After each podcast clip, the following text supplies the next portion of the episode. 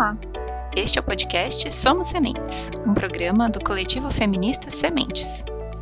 Aqui nós discutimos a temática de gênero, feminismo, sociedade e meio ambiente. Em 2021, iniciamos a nossa segunda temporada com convidadas e convidados muito especiais. Sejam todos bem-vindos!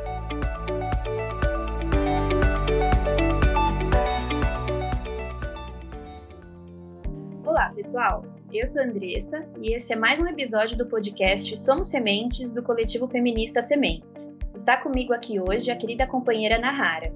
Oi, pessoal, tudo bem? Hoje a gente vai conversar sobre a PEC 32/2020, mais conhecida como a PEC da Reforma Administrativa. De acordo com a proposta enviada por Paulo Guedes, os principais objetivos da PEC seriam modernizar o Estado, conferindo maior dinamicidade, racionalidade e eficiência à sua atuação, aproximar o serviço público brasileiro da realidade do país e garantir condições orçamentárias e financeiras para a existência do Estado e para a prestação de serviços públicos de qualidade. De acordo com a agência Câmara de Notícias, a PEC altera 27 trechos da Constituição Federal e introduz 87 novos, sendo que as principais medidas tratam da contratação, da remuneração e do desligamento de pessoal. A estabilidade no serviço público fica restrita a carreiras típicas de Estado, que serão definidas por leis complementares futuras. Todos os profissionais das demais carreiras serão contratados por tempo indeterminado ou determinado. PEC inclui uma nova forma de ingresso no serviço público, as seleções simplificadas para o ingresso dos trabalhadores destinados às vagas por tempo determinado e amplia as atribuições do presidente da República para alterações na administração e nos órgãos do Poder Executivo por meio de decreto, já que atualmente é necessário um projeto de lei aprovado pelo Congresso Nacional. De acordo com Braulio Cerqueira Santiago, auditor federal de Finanças e Controle da Secretaria do Tesouro Nacional e presidente da Unacom Sindical, em análise feita por ele para o site J, a PEC possui diversas inconstitucionalidades e elevada insegurança jurídica, como, por exemplo, a falta de previsão de enquadramento nas futuras estruturas de cargos e carreiras dos 12 milhões de servidores atuais, a possibilidade de redução de jornada e salários, exceto para os tais cargos típicos de Estado, a possibilidade de afastar, por motivação político-partidária, ocupantes de cargos de liderança e assessoramento, e a ausência de menção a qualquer controle sobre os instrumentos de cooperação do Estado com o setor privado para a prestação de serviços públicos. A proposta de reforma administrativa de Paulo Guedes institucionaliza o serviço temporário no Estado, aponta para a privatização desregulada dos serviços públicos, amplia a ingerência política na gestão e acaba com a estabilidade dos servidores públicos. Pode ainda servir para aumentar a corrupção, facilitar a captura do Estado por agentes privados e reduzir a eficiência do setor público em virtude da desestruturação das organizações. Para este debate, convidamos a Ana Luísa Matos de Oliveira. Ana é economista, doutora em desenvolvimento econômico. Seja muito bem-vinda ao podcast Somos Sementes, Ana. Obrigada, é um prazer estar aqui. Ana, para começar a nossa conversa, a gente gostaria de saber é, do que se trata a PEC 32-2020 e quais são as principais mudanças que ela propõe. Bom, a PEC ela é extremamente é, complexa e extremamente é, ela, ela, modifica muitas questões é, da nossa Constituição, né? Ela modifica profundamente o que a gente tem de por serviço público. Para começar, acho que é bom a gente falar que ela acaba com o que é chamado hoje de regime jurídico único. Né? Ela vai criar é, um, um, novo regime jurídico de pessoal que, e vai instituir cinco vínculos. Né? Se hoje a gente só tem o vínculo do servidor efetivo, é, com a PEC a gente tem é, cinco é, vínculos. Né? O primeiro vínculo que é criado pela PEC é o vínculo de experiência, é, que passa a ser uma etapa do concurso público. Esse vínculo de experiência, é, vamos dizer assim, se você, por exemplo, você faz um concurso, é, tem 10 vagas, eles aprovam, então, por exemplo, 20 pessoas é, para fazer o vínculo de experiência, e você fica durante um período, né, como no vínculo de experiência, é, e ao final desse período, eles vão, é, vai, vai ser feita uma avaliação para ver é, quais são os 10 ali, porque tinha 10 vagas, né? Quais são os 10 que vão ficar, quais são os 10 que vão, que vão sair, né? Então, o vínculo de experiência, essa é a ideia dele.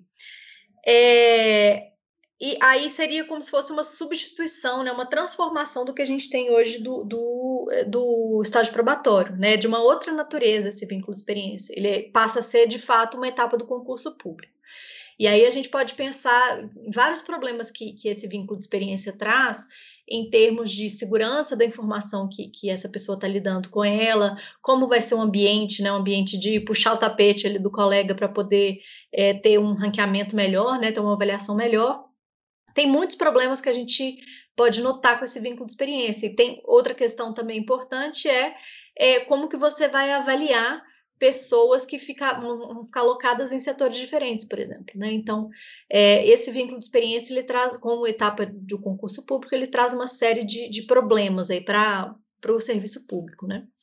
É, um outro vínculo que é criado, aí o segundo, pela PEC, é lá no artigo 39A, é o vínculo por prazo determinado, é, que é um, um, um trabalho por temporário, né, que já é previsto hoje na Constituição, mas ele passa a colocá-lo como um vínculo é, do, do serviço público, né? Então ele passa a institucionalizar melhor é, o que é esse é, vínculo por prazo determinado. E aí, em outras partes da PEC, é, ele vai, a PEC vai permitir, então, que se use esse trabalho temporário, o trabalho vínculo por prazo determinado, para basicamente qualquer é, acontecimento, em qualquer condição. Hoje a gente tem que o uso do vínculo por prazo determinado ele só pode ocorrer no caso de uma calamidade, no caso de uma emergência, de uma extrema necessidade que se justifique. Né? É, o que a PEC faz é colocar que, que, é, que o vínculo por prazo determinado pode ser usado para basicamente qualquer coisa. Então, é uma substituição do concurso público. Então, ao invés de você fazer um concurso público e se comprometer ali a, a é, trazer uma pessoa né, para dentro do serviço público ele de uma forma é, quase que permanente, né, como a gente tem hoje, é, eles querem institucionalizar esse, esse uso do, do, do contrato temporário. É, aí a PEC ela faz uma divisão é, do que a gente entende hoje como servidor efetivo, né, servidor efetivo que tem estabilidade e tudo mais. A PEC ela, ela divide esses servidores entre duas categorias. Ela divide os servidores entre a, cargo, é, a categoria do cargo típico de Estado e do cargo com vínculo por prazo indeterminado. É, e aí, o que a PEC fala? Que o cargo típico de Estado, esse, essa pessoa que tiver esse cargo típico de Estado, ela vai ter estabilidade. A pessoa que entrou no concurso público é, num cargo com vínculo por prazo indeterminado, ela não vai ter estabilidade. Né? É, então, essa é uma questão que fica, que fica definida com a PEC. E é importante dizer que a PEC não traz uma definição de o que é cargo típico de Estado e o que é cargo típico, é, com vínculo por prazo determinado. Quando eu digo o que é, eu me refiro a quais carreiras, a quais cargos, né? Ela não define isso. É, então, a gente tem é, um cheque em branco que se quer dar, né? Para primeiro a gente definir que parte dos servidores não vão ter estabilidade, e aí todos os problemas que isso acarreta, é, e aí depois a gente vai, é, vai definir quais são essas carreiras, né? E aí é um, é um problema muito grande, né? Porque é, a gente entende nesse momento que a gente está passando agora de pandemia que nada mais típico do Estado do que a, as carreiras da saúde, as carreiras da educação, né? Mas é, é quase que com certeza que esses cargos não serão considerados típicos de Estado é, lá na frente, né? Então, é, isso é uma questão preocupante né, para o Estado brasileiro, que grande parte dos servidores não vão ter mais estabilidade, dos novos servidores não vão ter mais estabilidade. E o último cargo que, que a vínculo que a, que, a, que a PEC cria é o cargo de liderança e assessoramento, que seria o que é hoje cargo é, em, em, comissão, função de confiança, é, ela passa a se tornar um cargo de, de liderança e assessoramento pela PEC. É, Aí, é, uma questão importante de falar também é que esses cargos de liderança e assessoramento, que hoje são os cargos na comissão, é, as funções de confiança, elas têm uma reserva é, de, um, de, um, quantitativo ali de, de, de, cargos que são reservados para servidores de carreira, para servidores efetivos. E outra coisa que a PEC traz que é muito é, preocupante é que ela retira essa previsão de que você tenha essa, essa, essa reserva de servidores, que servidores usem, é, se, é, sejam prioritários em, é, em ocupar esses cargos.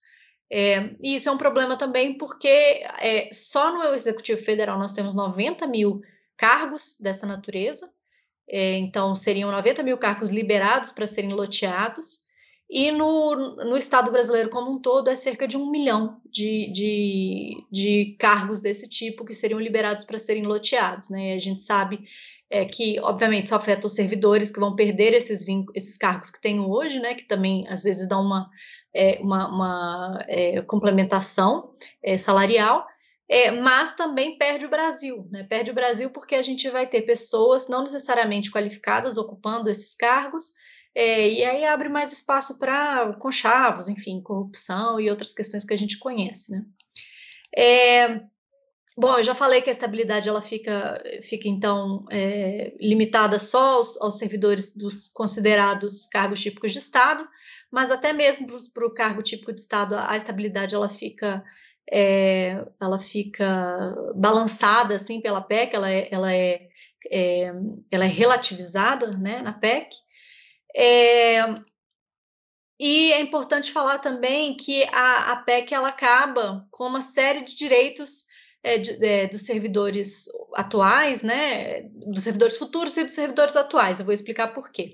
É, lá no artigo 37 da PEC, no inciso 23, é, a PEC quer vedar uma série de direitos é, hoje é, que, que muitos dos servidores têm. Né? Por exemplo, férias em período superior a 30 dias pelo período aquisitivo de um ano. A, a PEC quer vedar que, que seja possível que, que, um profissional, né, um servidor público, tenha mais de 30 dias de férias por ano. É, aí você pode olhar e falar assim: ah, mas isso é bom porque vai, vai acabar com, os, com essas é, com férias a mais aí que os juízes têm. Não, mas os juízes não estão incluídos aqui nessa, nessas vedações, né? Quem está incluído aqui nessas vedações são, por exemplo, os profissionais do magistério, né, que tem férias de mais de 30 dias, a gente sabe como é exaustivo é, trabalhar em escola, né, trabalhar é, numa universidade federal também, então essa, essa categoria ela vai ser altamente afetada, e também tem uma série de, de trabalhadores aí que são, trabalham expostos à radiação, que tem por lei é, 20 dias de férias a cada seis meses. Então, esses trabalhadores também está é, tá sendo arriscada a saúde deles, né? A saúde não só mental aí no caso dos professores, mas é, também a saúde física e desses profissionais que, que expostos à radiação que vão é, que vão perder esse direito. E aí esse, esse inciso 23, ele, ele vai vedar uma série de outras questões, como é, os quinquênios, os anuênios, para os futuros servidores, é o que a PEC parece dizer, né? Mas quando a gente lê lá no final da PEC, a PEC vai dizer que é, é esse, isso aqui só vale, essas vedações só vale para os futuros servidores, mas para os servidores atuais, se você tiver uma mudança na lei que regulamenta um desses, desses direitos, é, o servidor atual também perde esse direito. Então, o que, que acontece hoje com um professor da rede municipal que tem quinquênio, triênio e anuênio? Hoje, né, um servidor atual, é, se modificarem a lei, a regula regulamentação desse benefício, desse direito, é, esse servidor atual vai perder esse quinquênio, esse anuênio, esse triênio. Então, a PEC ela incorre na, é, na, na, redução dos salários dos servidores atuais, né? além de uma série de perdas de direitos aí é, que, que abre espaço também.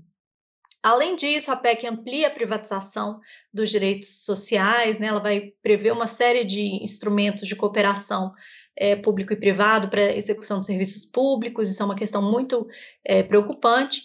E a PEC também prevê superpoderes para o presidente da República, né? Ela prevê que ele possa acabar com cargos públicos, com cargos de ministro de Estado, é, que ele possa fazer uma série de, de modificações ali na estrutura do Estado, passando por cima do, do Congresso Nacional. Então, isso é uma forma de dar superpoderes para o presidente da República. Né? Então, enquanto a justificativa é de que é, é preciso é, que, a, que a PEC vai é, modernizar o Estado, né? É importante falar que não tem uma linha na PEC que fale sobre modernizar o Estado. Na verdade, é, estão querendo é, abrir ainda mais o Estado brasileiro para o apadrinhamento, para a corrupção. Né? Não tem nem nada ali que fale sobre digitalização, sobre modernização, sobre eficiência. Né? É, são todas medidas para ampliar o, o, o, o, abocanhar aí do, do, do Estado brasileiro. Ah, é legal, Ana. É, acho que você conseguiu trazer um belo resumo para a gente aqui da PEC, trazendo pontos né, que a gente não tem ouvido muito nos debates acerca né, dessa reforma. É, e na sua perspectiva, quais seriam os impactos mais significativos da PEC para o Brasil? Você já falou um pouco, mas gostaria de falar um pouquinho mais se os servidores públicos atuais também serão afetados por essas novas medidas? Então, uma coisa muito importante é o que eu comentei é, dos direitos que estão lá no artigo 37, no inciso é, 23, é, que vão, é, que caso é, a, a, lei que regulamente, né, o, aquilo que regulamenta esse, esse direito seja alterada, o servidor atual perde todos esses direitos que estão contidos lá. Aí eu convido aí os, os servidores a darem uma olhada lá no, os servidores atuais, né, a darem uma olhada lá no que, que eles podem perder, licenças, é, esses anuênios, quinquênios triênios, como eu comentei, que para é, os servidores é, do âmbito municipal e estadual é algo que é muito importante na composição do salário, né? Então, tem várias questões ali muito importantes é, que, que está em risco para os servidores atuais, né? A reforma também facilita o desligamento do servidor atual, é, ela prevê que o servidor atual possa perder o seu cargo até mesmo por uma decisão de órgão. Isso deixa o servidor completamente exposto a perseguições. Né? É, ela também relativiza a estabilidade quando ela prevê uma avaliação de desempenho é, que pode resultar na demissão do servidor. É, e essa avaliação de desempenho ela vai estar tá, vai ser definida por uma lei ordinária e não por uma lei complementar, como é previsto hoje. Né? Então, é importante falar isso, que a Constituição já prevê é, a, a instituição de uma avaliação de desempenho, né? só que a gente nunca regulamentou isso. E hoje a Constituição fala, olha, isso tem que ser regulamentado por lei complementar, que é mais difícil de aprovar, mais difícil de mexer e tudo mais. E aí o que a PEC faz é transformar essa lei complementar em lei ordinária. Então você pode modificar mais facilmente o que é essa avaliação de desempenho. Então você também deixa mais aberto para o servidor ser sofrer algum tipo de sanção ali. Então a estabilidade ela fica muito fragilizada por todas essas questões. E a estabilidade do servidor atual. É, então isso é uma questão importante, né? E é de novo só ressaltar isso que a reforma em si ela não avança nada em uma proposta efetiva de avaliação de desempenho, né? A gente ouve também falando que ah não, mas a PEC vai permitir que você demita o servidor que não produz. Não, não tem nada disso, não tem nenhuma proposta de avaliação de desempenho ali na PEC. É, uma outra questão importante que eu também mencionei, mas acho que é importante a gente é, ressaltar, é que esses cargos de liderança e assessoramento, que hoje são os cargos em confiança, é, os cargos é, em comissão, é, eles passam a poder ser ocupados 100% por pessoas de fora do serviço público. E aí você vai abrir um espaço muito grande para padrinhamento né, no serviço público, é, e você, o servidor atual, ele também vai perder esses cargos, né? E a gente cria uma coisa esdrúxula que a gente pode chegar a ter numa universidade federal, por exemplo, o chefe de departamento, o coordenador de curso, não ser um professor, ser uma pessoa de fora, ser um, um interventor aí é, para poder atuar aí no, no que está sendo ensinado, né? No currículo, na pesquisa e tudo mais. E uma última questão que eu acho importante falar é sobre os sistemas de previdência públicos. Né? É, os sistemas de previdência públicos, é, aqui no Brasil, eles funcionam no sistema de solidariedade intergeracional, ou seja, o servidor hoje, ativo, é fundamental para pagar os benefícios daqueles que estão inativos, né, dos servidores inativos. E aí, quando ele se aposenta, os servidores ativos, naquele momento, vão contribuir com o seu benefício, por aí vai. Né? Então, interessa muito para os servidores ativos atuais e para os inativos que haja um, um fluxo de, de, entrantes no serviço público e que contribuam para o mesmo regime previdenciário que eles, para poder, então, manter as contas da, da Previdência robustas. Né?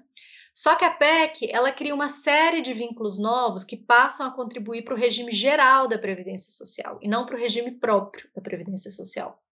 É, então, é, alíquotas extraordinárias né, estão previstas, é, o que vai fazer aumentar a base de contribuição dos servidores inativos. Né?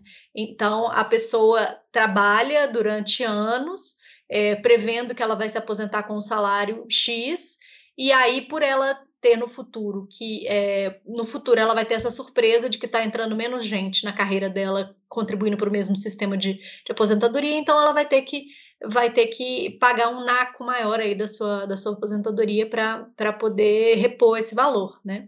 Então esse é mais um impacto para os servidores atuais e também para os inativos.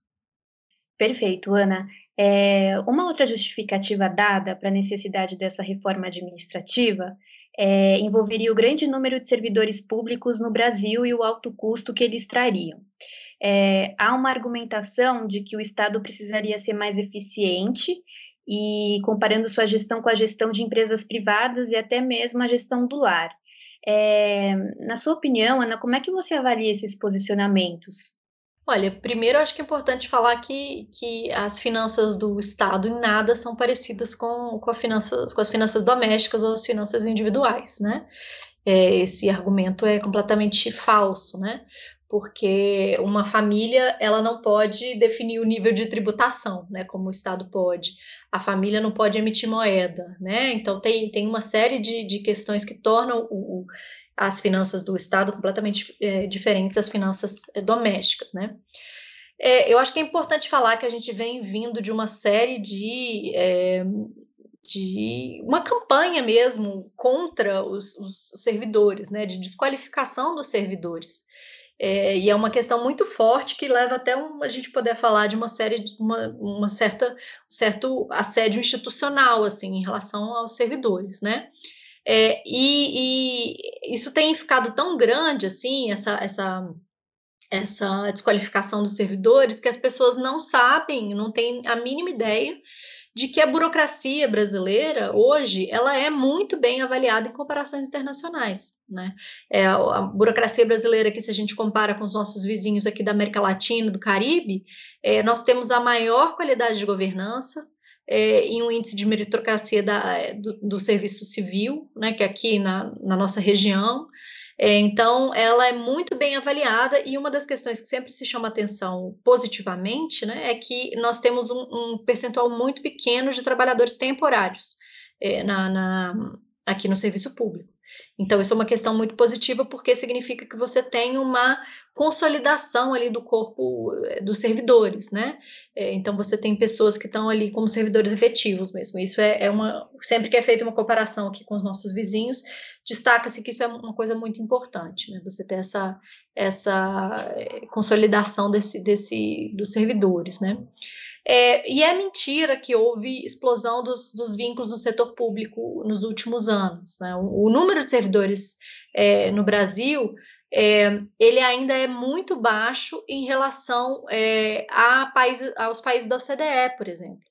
Né? No Brasil, a gente não tem um número elevado de servidores, nem em proporção da população, nem em proporção ao total é, de trabalhadores. Né?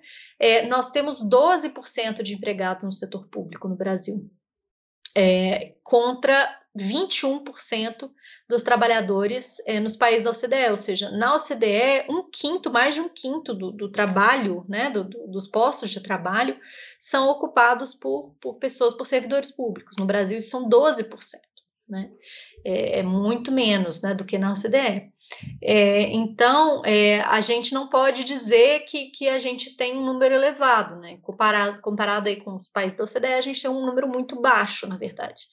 E é claro que a gente passar por, por um momento de ampliação dos direitos sociais, né, como a gente fez com, com a Constituição de 88, é, a gente também tende a ter que aumentar esse número, essa participação dos servidores públicos se a gente quer dar conta de entregar saúde, de entregar educação né, para a população.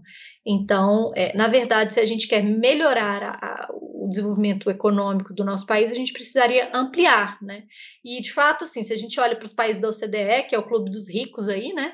É, é um indicativo também interessante. Se esses países têm uma participação tão grande de, de, servidores no seu mercado de trabalho, então talvez seja ideal também a gente ampliar, né? Ampliar esses, esses é, vínculos que têm mais segurança, né? Que têm uma maior estabilidade, é, e, e também com isso ampliar as possibilidades de garantir os direitos sociais para a população. Né? E essa mentira aí de que os servidores são privilegiados, isso, é, isso é, é uma grande mentira mesmo, né? É, porque a gente, se a gente for olhar detalhadamente o serviço público por esferas, por poderes, por tipo de contratação, por carreiras, é muito difícil a gente falar de um servidor público enquanto uma carreira homogênea, né?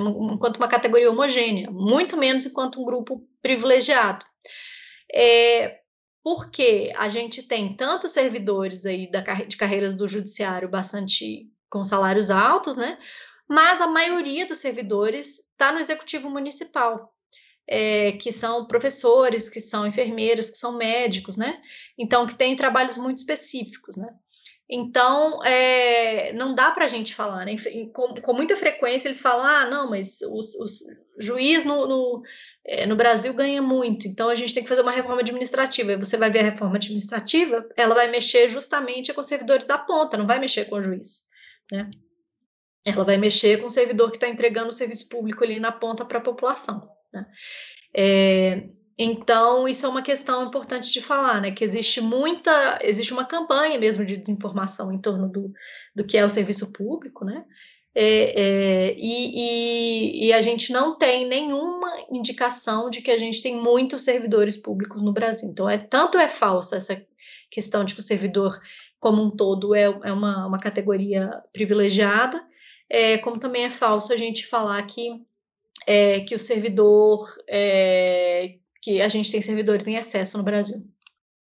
Que bom a gente estar tá podendo falar um pouquinho, né, justamente para é, desmistificar um pouco, né, essas falácias que se falam né, sobre os servidores, né, é, uma delas, acho que você já comentou um pouquinho, é em relação à estabilidade dos servidores públicos, que muitas vezes é vista como um privilégio, né, pela maior parte da população brasileira. É, e uma das propostas aqui da PEC é justamente acabar com essa estabilidade. Você poderia falar um pouquinho qual é a importância né, dessa estabilidade para os servidores públicos e o que, que de fato poderia acontecer se essa mudança for aprovada? Olha, sobre, sobre a questão da, da estabilidade, é importante dizer que a estabilidade ela não é uma garantia para o servidor somente, ela é uma garantia para a coisa pública, né? É, uma das, das questões que foi apontada, inclusive, na nota técnica do, do Vinícius Amaral, que é um consultor do Senado, saiu lá pelo Senado, é que é, toda essa pseudoeconomia aí que a gente pode ter com a PEC 32, que aliás é importante falar que não foram divulgados os dados que baseiam essa, essa análise e esses números que o Paulo Guedes joga aí é, a todo momento, é, eles não mostraram quais são os estudos que mostram essa redução, é, essa, esse ganho fiscal aí, né, essa redução é, com gastos, é, mas esse estudo do, do Vinícius Amaral, do Senado, é, ele mostra que toda essa possível é, economia que a gente possa ter com, é, com a, a, reforma administrativa, ela se perde totalmente com o aumento da corrupção. Como que a PEC pode ampliar a corrupção? Por aqueles mecanismos que eu tinha comentado, né? De você perder a estabilidade, de você colocar para dentro do serviço público é, pessoas que não, não são servidoras públicas, né?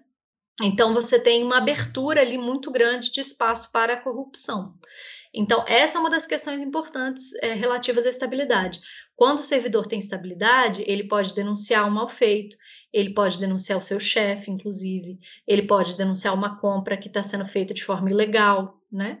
Então, é, a perda da estabilidade, ela não é um problema só para o servidor, ela é uma perda de recursos públicos. Então, a gente pode estar tá trocando aí o, o, é, o pagamento de um salário estável, digno para um professor, por o pagamento de propina.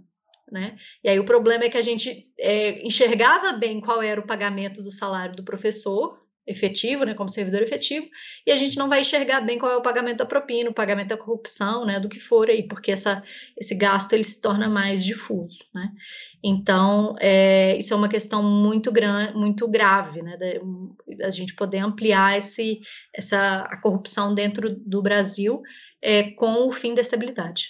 Ana, é, e qual seria o impacto da PEC em relação às mulheres e às populações mais vulneráveis? Olha, eu acho que a gente pode olhar isso por dois, por dois âmbitos, né? Primeiro, é, se a gente olha quem são é, no setor público como um todo, né, o setor público ele emprega muitas mulheres. Então, se você fala em precarizar o serviço público, você está falando também em precarizar é, o serviço de muitas mulheres, né?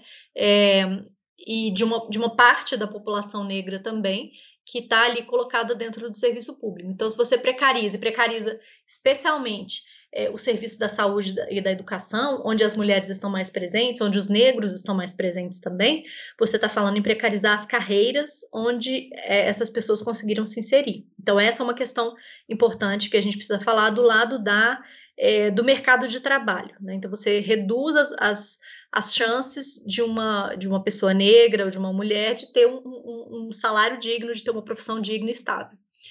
Por outro lado, é, se a gente pensa também que a reforma administrativa ela vai levar a uma é, redução, uma piora do, dos serviços públicos que são prestados à população, a gente precisa falar também que os servidores, que, que, que a popula as populações mais vulneráveis, elas vão ser as mais atingidas, né? Porque são as populações que mais precisam é, do serviço público. Então, você vai ter as mulheres sendo mais atingidas, os negros sendo mais atingidos, os indígenas, a população do Norte e Nordeste, né? Toda aquela população é, que depende mais do serviço público para poder ter acesso a um direito social vai, é, vai se ver em pior situação. Né? Então, na verdade, a gente já tem diversos estudos que mostram que a atuação do Estado, quando o Estado gasta em, em, saúde pública, em educação pública, no regime geral da Previdência Social, o Estado tende a reduzir as desigualdades, porque é como se ele estivesse dando uma, uma renda extra é, para aquela família mais pobre.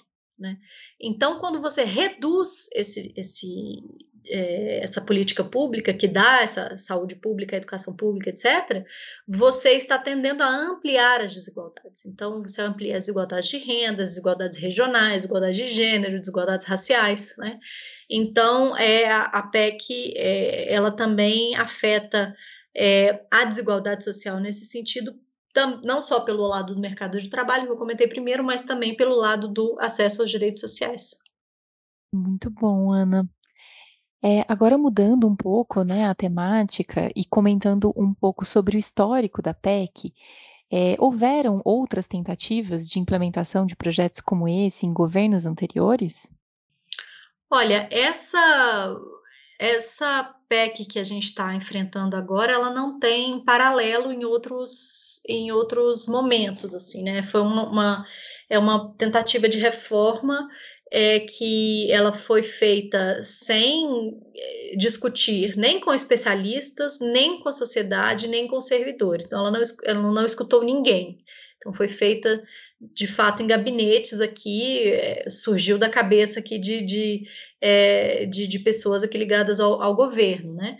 Então, ela foi uma coisa, vamos dizer assim, nova, criada pelo, pelo governo Bolsonaro, mas ao mesmo tempo ela parte de premissas que a gente está vendo serem requentadas aí já tem muito tempo, né? Essa premissa de que o Estado é muito grande, essa ideia de que a gente precisa reduzir o salário do servidor. Então, esse, nesse sentido, assim, essa, essas ideias aí, elas já são mais velhas vão sendo requentadas ao longo do tempo, né? Desde que a Constituição de 88 é, foi, foi promulgada, na verdade, a gente escuta falar que a Constituição é muito grande, que, que no Brasil as pessoas têm direito demais, isso inclui aí os servidores também. Então, é, nesse sentido, é, um, é, requentar de ideias, mas, por outro lado, uma, uma, reforma tão profunda, que modifica tanto o serviço público, ela não tem muito para, assim, a nossa história, né? A gente já teve outros períodos de reforma, né? Reforma Bresser Pereira, né? No, fim da, dos anos 90, mas essa aqui ela é muito mais profunda.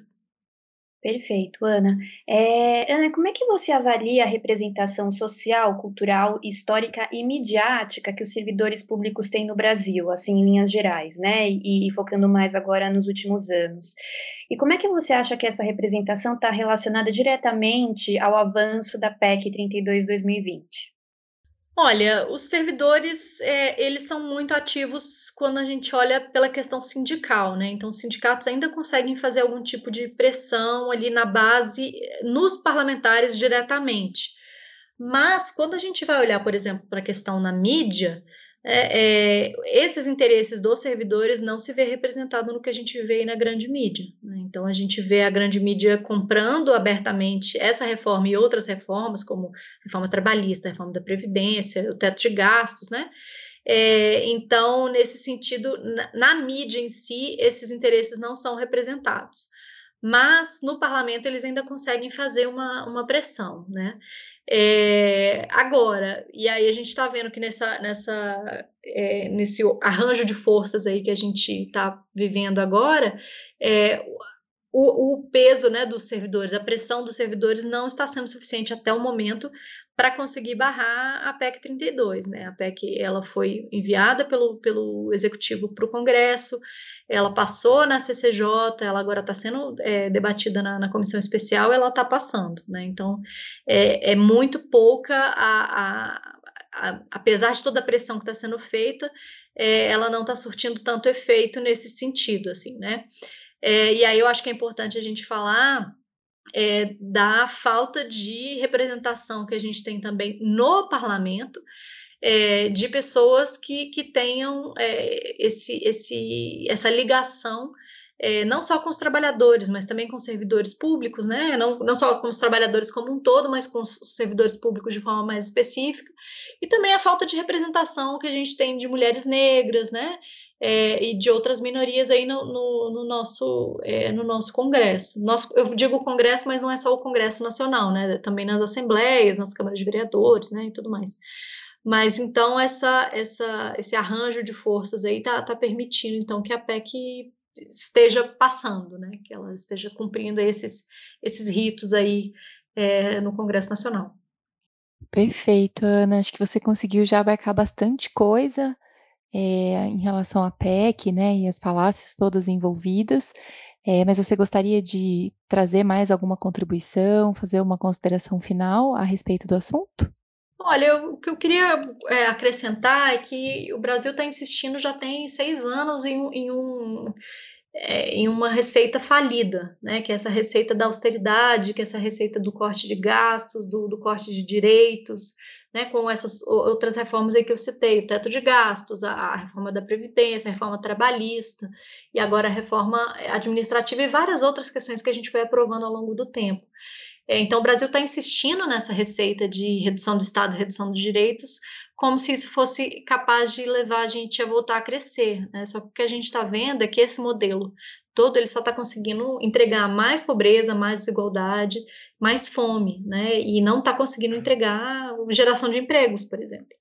Então, é, essa é uma questão importante que o Brasil precisa virar essa chave, né? Parar de apostar nessas reformas que vão reduzir direitos é, e reduzir o tamanho do Estado, né? Nas coisas erradas, é, e, e, a gente voltar a pensar em, em, um, em, um, em, colocar a geração de emprego, a geração de renda, a redução das desigualdades, a redução da pobreza, né? No, no centro e não é, é ficar insistindo nesses projetos furados. É isso.